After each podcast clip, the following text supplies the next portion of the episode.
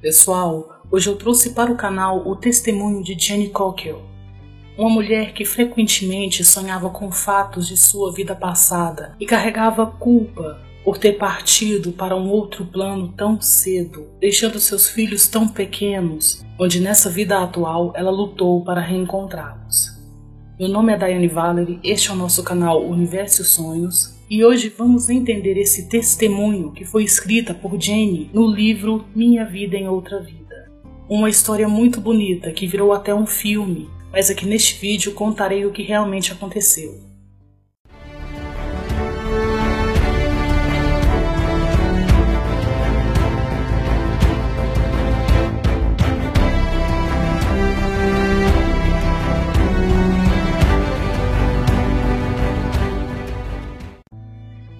Jenny Cockle nasceu em 1953 no Reino Unido e, perto de completar seus quatro aninhos de idade, ao voltar da aula de catecismo com seu irmão mais velho, sua mãe lhe perguntou se ela havia gostado da aula. Ela respondeu que sim, mas que não entendia o porquê de eles sempre falarem da vida e da morte e não falarem de recordações das vidas anteriores.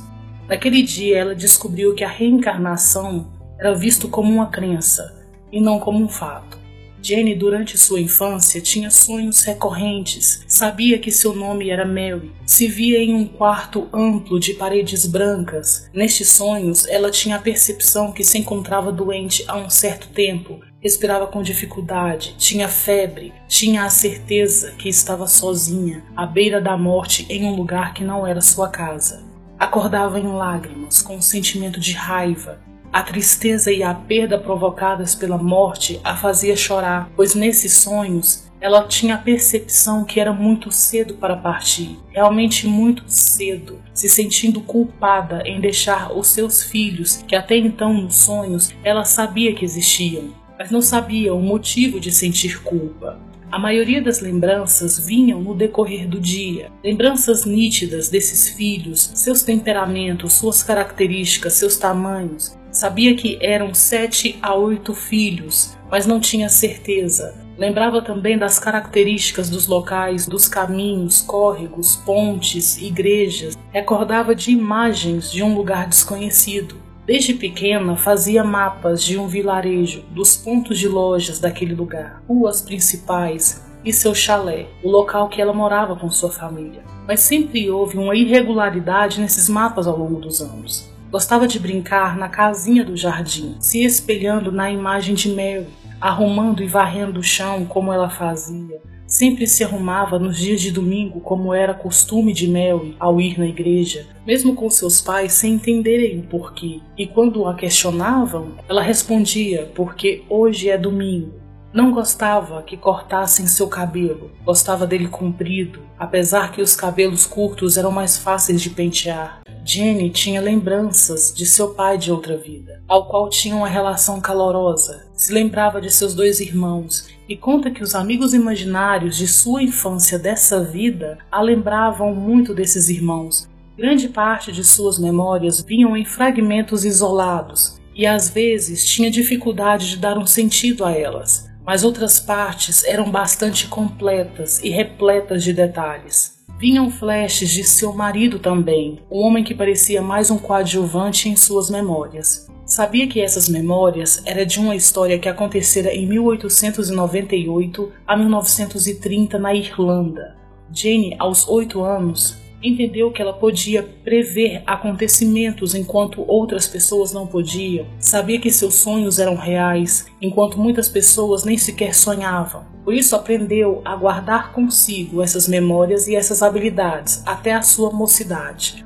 Desde cedo, Jane nutriu o desejo de um dia encontrar o chalé e começar a descobrir respostas ao tormento íntimo que vivia por causa dos filhos de Mary. Mas este era um desejo particular que só ela e sua mãe conheciam. E conforme Jane crescia, ela fugia mais ainda para essas lembranças que desde sua infância as acompanhava. Na década de 60, depois de muitos acontecimentos, como a separação de seus pais e onde pessoas estavam mais receptivas a novas ideias, Jenny se sentiu otimista em levar sua história adiante, e a ideia de ir visitar a Irlanda ganhava mais prioridade em sua vida. Seus relacionamentos amorosos sempre foram complicados e desastrosos. Jane percebeu que a influência de sua vida passada também influenciava nessa vida atual pois nunca teve uma lembrança objetiva de seu marido do passado, somente lembranças vagas, por mais que tentasse se recordar de algum fato ocorrido, pois as únicas recordações que tinha eram que ele era um homem muito bonito, que havia surgido na vida de Mary logo após o término da Primeira Guerra Mundial. Um homem quieto, incapaz de falar de seus sentimentos, mas depois parecia que se ausentava de casa cada vez mais. Inclusive, parecia não fazer parte dos pensamentos de Mary sobre o futuro das crianças, naqueles sonhos horríveis sobre sua morte. Mas depois Jane veio a se casar com um homem que aceitou essa parte de sua vida. Jane se encontrava feliz com a sua vida, onde sua história passada não estava mais tão fluente em sua vida atual. Teve seu primeiro filho em 1979 reforçando mais ainda a sensação de mãe que antes sentia sem nenhuma explicação. Estava se sentindo extremamente realizada. Jane conta que alguns sons, alguns cheiros despertavam nela lembranças passadas, mas lembranças boas, porque até então Jane diz que, como ela estava feliz, memórias felizes de sua vida anterior vinham até sua mente. Posteriormente, Jane e seu marido vieram a passar por dificuldades financeiras, onde em 1983 tiveram uma menina, fazendo com que a lembrança de preocupação que Mary sentia pelos seus filhos nos momentos difíceis daquela vida anterior ganhasse novamente vida naquela vida atual. E o seu desejo de rever seus filhos anteriores foram crescendo aos poucos em seu coração. Em 1980, Jenny encomendou um mapa numa escala mais adequada para que ela pudesse ver melhor a região onde se localizava aquele vilarejo. E assim que o mapa havia chegado, Todas as ruas e estradas que ela havia desenhado apareciam no mapa, de modo que o norte estava corretamente localizado e as distâncias entre as estradas estavam de acordo com a escala. A estação de trem estava exatamente onde ela tinha desenhado, e isso foi o incentivo que Jenny precisava para iniciar sua busca pela vida de Mary e pelos filhos que ela deixara para trás. Buscou passar por uma regressão para obter mais detalhes, onde vieram novas informações como nomes e datas diferentes. E nessas sessões ela viu que era outono, se viu diante das dores e do quarto branco que ela já havia visto em seus sonhos, como se fosse um hospital. Se viu sozinha e quando se viu fora do corpo, viu quando seu esposo sentou-se ao lado da cama, inclinando sua cabeça sobre o seu corpo morto onde ali ela pôde reconhecer seus sentimentos e foi se distanciando rumo a uma escuridão tranquila. Depois disso não havia mais tempo. Ao voltar mais no tempo, antes da existência de Mary, se lembrou de uma vida como Ana na França, que quando criança foi vendida pelos seus pais. E foi levada também a um tempo depois de Mary, onde ela se achou em uma breve vida em 1940 e 1945 em Londres, mas sentia estar sozinha ou solitária de algum modo. Havia barulho, confusão e sujeira, onde também muitos detalhes, como nomes, foram ditos, e que mais tarde foi descoberto que tudo aquilo existia mesmo em uma memória de uma vida curta, e depois foi direcionada pelo hipnólogo a seguir em frente, e foi onde Jane sentiu calor físico, relembrando memórias de estar dentro do útero de sua mãe nessa vida atual, lembrando-se de fatos ocorridos após o seu nascimento, onde a enfermeira, por ter sido o primeiro parto de sua profissão, ficou tão feliz que a levou por todo o hospital para mostrar a criança a todos. Só depois levou-a de volta para sua mãe, onde posteriormente sua mãe confirmou esse episódio. O interessante foi que um dia, nessas sessões de hipnose, o hipnólogo, para fazer testes paranormais com Jane, pediu que ela elevasse sua consciência acima do armário que estava naquela sala e passasse a ele a descrição do que ela via, e ela disse tudo o que viu acima do armário, confirmando tudo o que ela via de suas vidas passadas, por mais que ela ficasse em dúvida do que foi visto. Mas mesmo assim, mesmo depois de muitas sessões de hipnose, Jane não se encontrava satisfeita, pois queria informações que a fizessem ir em busca de seus filhos. E foi então que ela conseguiu um mapa muito mais detalhado, onde ali foi possível ver o córrego, que sempre soubera estar localizado próximo ao chalé de Mary.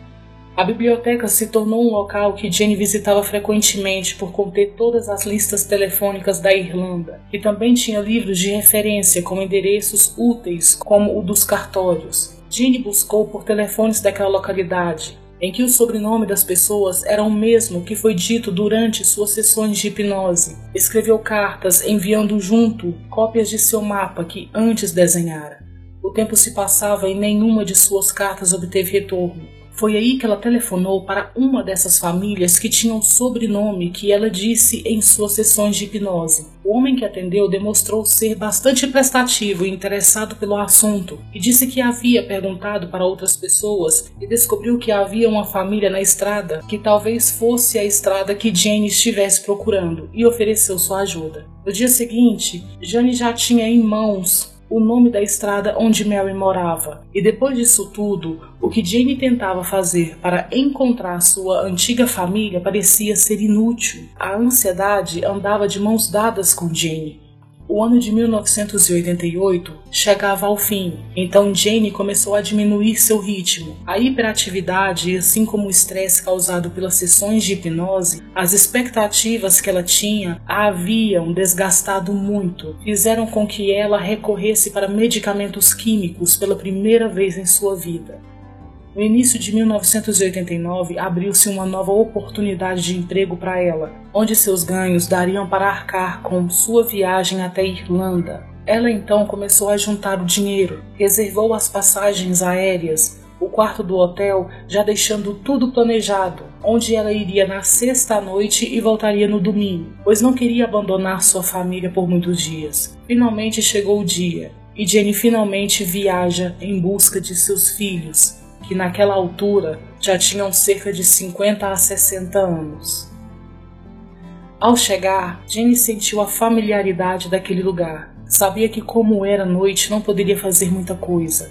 Então, no dia seguinte de manhã, bem cedinho, com uma mochila nas costas, levando sanduíches, câmera fotográfica, um bloco de notas e um mapa, começou a andar com disposição. Encontrou a ponte, o açougue reformado, depois a estação, mais adiante uma igreja. Teve a ideia de pedir informações ali, mas Jenny temeu fazer perguntas, pois a crença reencarnatória não seria bem-vinda para que o padre pudesse ajudar. Viu os caminhos, tudo aquilo que havia sido mostrado a ela em sonhos, mas como tudo estava diferente, Jenny não estava conseguindo lidar com as diferenças daquilo que ela se lembrava com o estado atual daquele lugar. Por isso ela estava ficando muito confusa, mas mesmo assim continuou caminhando e caminhando até que sentiu saudade de casa. Se sentiu reconfortada por saber que seu mapa estava certo, que as informações dos sonhos, as informações adicionais obtidas pela hipnose, eram lembranças reais, e poderia voltar para casa feliz por isso e continuar suas pesquisas à distância. Com a sua visita naquele local, Jenny pôde fazer algumas pesquisas e ser respondida pelas pessoas que se interessaram pela sua história. Logo chegaram novas informações da igreja que Jenny havia visto na hipnose. Depois recebeu outra carta onde foi informado os sobrenomes de todos os moradores daquela estrada na época que Mary morava, que se pareceram similares a lembranças que Jenny tinha. Nessa carta também foi relatado que uma senhora mãe de oito filhos que havia falecido em 1930 tinha por sobrenome Suttle e que seus filhos haviam sido entregues para o orfanato e que o pai dessas crianças era um soldado que lutou na Primeira Guerra Mundial. Nisso, Jane sentiu que sua obrigação maternal falou mais alto. Durante meses, Jane ficou trocando muitas correspondências. Muitas informações chegavam, Muitos, até sem saberem o real motivo, se dispuseram a ajudar nessa busca. Jenny começou a escrever para todos os orfanatos e abrigos daquela região. Em 1990, chega a ela a carta que lhe informou o nome dos seis filhos de Mary e suas datas de nascimentos acompanhados com os nomes de suas esposas e maridos, ou seja, das noras e genros de Jane. O nome dos filhos eram Jeffrey, Filomena, Christopher, Francis, Bridget, Elizabeth, filhos de Mary e John Sutton. Indo atrás desses registros, Jane continuou a escrever cartas e mais cartas, e em 3 de março daquele mesmo ano, ela recebeu a cópia da certidão de Mary em que ela havia falecido com apenas 35 anos. A causa da morte foi gangrena, pneumonia séptica e toxemia. Jane buscou ajuda em todos os lugares. Depois de alguns dias, depois de chegar do trabalho, seu esposo disse que alguém da Irlanda havia ligado, por curiosidade, e disse ser da família. E ao telefone tocar, Jane fala com sua neta, ou seja, com a neta de Mary. Disse que Mary tinha sim oito filhos e passou o telefone para Jeffrey, o segundo filho de Mary. Jane não podia acreditar que aquilo estava acontecendo. Ele foi maravilhoso, contou que os quatro irmãos haviam se encontrado anos antes, mas não tinham informações de suas irmãs, mas que eles estavam interessados em saber sobre o parentesco e sobre a relação que Jane tinha com a sua família. Ela simplesmente disse: Sei que parecerá estranho, mas me lembro da família através de sonhos. E prometeu dar mais detalhes da história assim que possível. Ela conseguiu o endereço e os números dos telefones de Sonny e Francis, dois filhos que não se encontravam na lista fornecida pelo abrigo. E Jenny, para mais explicações, enviou a cópia de seu diário para Jeffrey. Jenny conta que isso foi libertador, mas que mesmo assim sentia ser mãe deles. Depois disso, Jeffrey não entrou mais em contato. Em 15 de maio, Jane tentou entrar em contato com Sonny. Quando Sonny atendeu, Jane ouviu uma voz suave com forte resquício de um sotaque do sul da Irlanda. Jane explicou que lembrara da família através de sonhos, falando rapidamente do chalé o primeiro à esquerda da estrada. Esse homem de 71 anos, nascido em 1919, rapidamente captou a mensagem do que Jane tentava explicar. Sony parecia não ter problemas com o que devia ser um conceito bizarro saído do nada. Não havia sinal de rejeição. E as perguntas foram relevantes e sensatas, Sony demonstrou interesse em falar sobre as lembranças, queria marcar um encontro assim que possível. Em 23 de setembro de 1990, Jenny foi se encontrar com Sony, juntamente com sua família. Sony os recebeu com um sorriso acolhedor. Nas conversas entre Sony e Jane, todas as lembranças foram confirmadas e mais informações foram dadas pelo filho de Mary. Jane chegou à conclusão que John, marido de Mary, tinha ciúme de seus filhos com a esposa pois Sony lhe disse que tanto sua mãe como eles, os filhos, sofriam agressões e que seu pai gastava todo o dinheiro com bebida. E Jenny chegou à conclusão que esse era o motivo pelo qual não se desprendeu dessa história, pois algo dentro de seu coração queria saber se seus filhos estariam bem depois de sua partida. Pessoal, depois disso, Jenny conheceu mais familiares e foi juntando toda a sua família do passado novamente, e cada reencontro mais confirmações e provas de que a reencarnação existe. Não vou conseguir contar tudo aqui neste vídeo. Se você quiser saber do restante da história, leia o livro. Você pode comprá-lo ou achá-lo aqui mesmo na internet. Vou estar deixando aqui na descrição do vídeo o link do filme Minha Vida em Outra Vida para você estar assistindo com toda a sua família. E antes de encerrar o vídeo, preciso falar algo muito importante aqui. Lembranças de nossas vidas passadas são algo muito importante para nos ajudar a descobrir crenças que podem nos ajudar nessa vida atual. Mas também é muito importante você entender que se você se agarrar a elas, isso pode ser prejudicial para essa nova vida que o Criador te deu, pois ele sabe que somos humanos e que a maioria das pessoas não estão preparadas para saber de tudo o que seu espírito já viveu. Por isso é permitido esse apagão de nossas consciências, porque ele nos conhece muito mais que nós mesmos. E ele sabe que por alguns serem teimosos deixariam de viver essa experiência atual para viver de um passado que não tem volta, que foi apenas um aprendizado. Jenny disse também em seu livro que isso é reconhecido pela ciência, que quando uma pessoa sofre um acidente ou um forte trauma, tendem a apagar a pior parte da experiência, pois é prejudicial para a autoestima. E ao lembrarem disso com clareza, as vítimas ficam com tanto medo da vida que se torna impossível continuar a viver, ou se vive com medo constante. Então, se você tem recordações de suas vidas passadas, abrace isso da maneira que irá te ajudar em sua evolução para essa vida atual. Porque não são todos que vão continuar suas vidas de forma tranquila, depois de saberem que seu filho foi isso, seu marido, esposa, mãe, pai foi aquilo. Saber que hoje você ama aquele que te feriu no passado, ou que você feriu aquele que você ama, você pode desencadear uma culpa para o resto da sua experiência atual. Por isso a lei é clara: amar o seu próximo como a ti mesmo. Se não for assim, você vai viver reencarnando até amar todos os seus inimigos. E nas cartas de Cristo, ele pede para que venhamos escapar dessa roda reencarnatória. Então ame seu irmão hoje, para te economizar muitas vidas, para que assim você venha estar com os grandes mestres que já se libertaram dessa roda. Pessoal, o vídeo termina por aqui. Se você não conhecia o canal e gostou do vídeo, assista outros vídeos que temos por aqui. E se for do seu agrado, deixe seu like, se inscreva no nosso canal, ative o sininho das notificações e compartilhe esse testemunho com os amigos assim que o universo aparecer em sua tela.